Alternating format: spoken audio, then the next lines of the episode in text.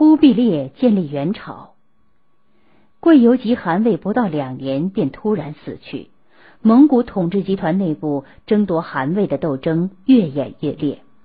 一二五一年，蒙古的王公们推举忽必烈的哥哥蒙哥为大汗。忽必烈领导关中、漠南、蒙古高原大沙漠以南地区汉地的军政事务。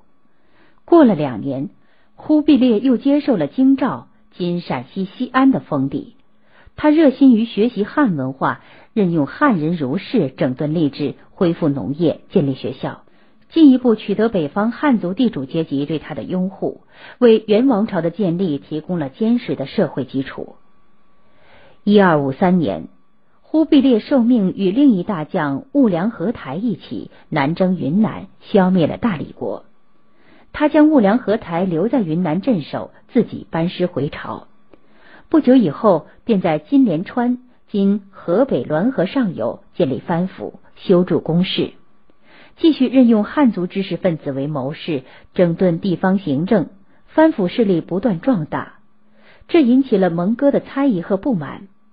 蒙哥派人到关中来查核税赋，其实真正的目的是对忽必烈的势力进行打击和限制。忽必烈当然知道哥哥来者不善，他听从手下谋士姚枢的主意，亲自把自己的家小送到和林作为人质，并对蒙哥说：“如果我有二心，背叛朝廷，你就把我的家人都杀了吧。”蒙哥听了此话，稍稍消除了疑虑。他停止了在关中的查核赋税工作，但是把忽必烈在那里设置的汉族模式的机构全部撤销了。一二五八年，蒙哥派去西征波斯等地的序列物送来了胜利的消息，蒙哥因而决定兵分三路伐宋，统一天下。他亲自领兵打四川，命宗王塔察儿打鄂州（今武昌），兀良合台打潭州。可南宋军队早有防备，蒙哥攻河州（今四川河州）钓鱼城，攻了五个月也没攻下来。塔察儿也一直过不了长江，蒙哥只得命忽必烈去替换塔察儿。忽必烈于一二五九年八月到达黄陂时，得到了蒙哥死于军中的消息，但他不愿无功而返，仍率部强渡长江，进围鄂州。忽必烈的进攻势头引起南宋朝廷的震动。那个玩蟋蟀出名、靠姐姐是宋理宗的贵妃，才当上了宰相的贾似道，只好奉命前来应战。十一月，忽必烈接到妻子的密报，他的弟弟阿里不哥正调兵遣将，准备继承汗位。这时，那个贪生怕死、贪权误国的贾似道却偷偷派人来向忽必烈求和，答应南宋向蒙古称臣，以长江为分界，把长江北面的土地全割让给蒙古，另外每年进贡银帛各二十万。忽必烈顺势答应，并迅速从鄂州撤兵。一二零六年四月，他在开平府（今内蒙古正蓝旗及多伦一带）即大汗位。年号中统，同时忽必烈的弟弟阿里不哥在北边及大汗位，占据了漠北，也在积极活动，两者互不相让。经过四年激战，忽必烈终于打败了阿里不哥，从而统一了内部。然后忽必烈大举南下，在攻打南宋时，他听从汉人官员姚枢、刘秉忠的劝告，严禁屠杀无辜百姓。他说。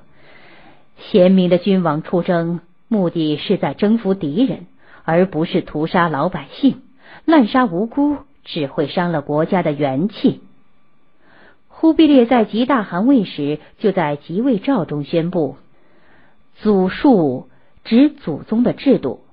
变通正在今日。”这表明他想采用汉法，建立一个与中原经济基础相适应的中央政权。一二六三年，忽必烈将年号改为至元，并定都燕京（今北京）。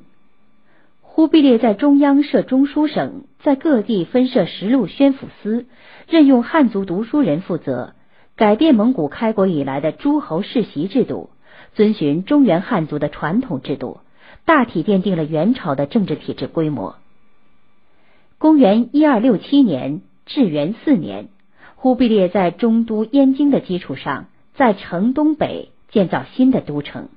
四年后，扩建工程结束，正式改国号为大元，并在次年将燕京升为大都。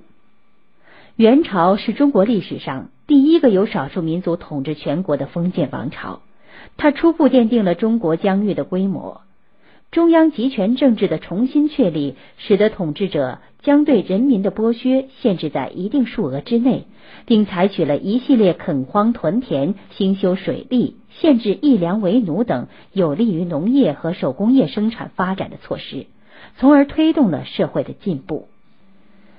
元世祖忽必烈在位三十五年，公元一二九四年八十岁时病逝。他是中国历史上一位著名的少数民族政治家和军事家，他建立了一个疆域广阔的庞大帝国，结束了中国数百年来军阀割据和辽、金、西夏等民族政权长期并立的分裂局面，使国内各民族之间的经济文化联系进一步加强，促进了统一的多民族的国家的稳定和繁荣。